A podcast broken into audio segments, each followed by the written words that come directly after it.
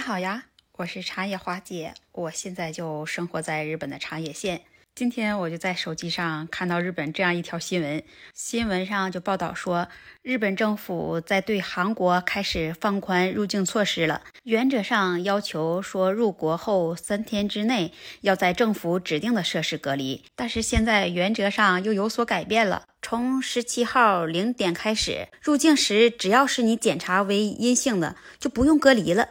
还有就是，只要你有了三次疫苗接种的证明书，也不用自家隔离了。我看到这条新闻的时候，我真的很震惊。就在六月份，也会放宽对别的国家来日本入境旅游的政策。今天华姐就要在这里跟你分享一下，如果你要是真的来日本旅游，那你可真的要注意以下哪些方面的问题了。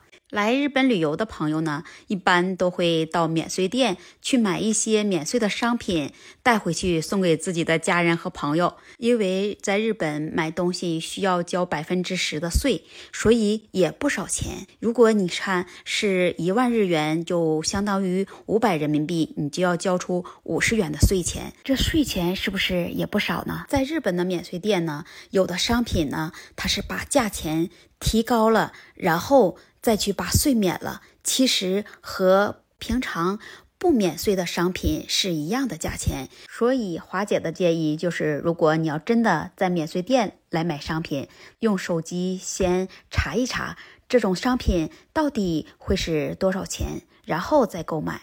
如果你要是真的想购买这种商品，那么你一定要看看它的质量，这质量到底是合不合格的商品。就比如说有一次华姐去超市里买一款牙膏，这款牙膏它的品牌和它的内容量是一样的，它的价格比正品的牙膏便宜了许多。我买到家一看，原来这款牙膏做的原材料比正品的要少了两种。这款牙膏虽然不是假货，但是啊，它是一款含量低的产品。还有就是来日本旅游的朋友就喜欢去药妆店买点儿日用品、化妆品之类的。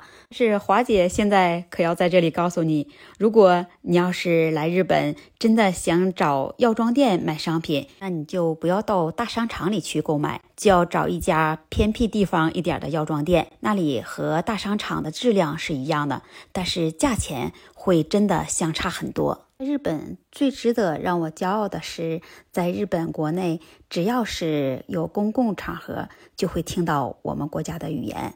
因为在日本有许多日本人在学习我们国家的汉语，在日本的大学里还会开设有学习中国汉语的学科，是不是就证明了我们祖国的强大？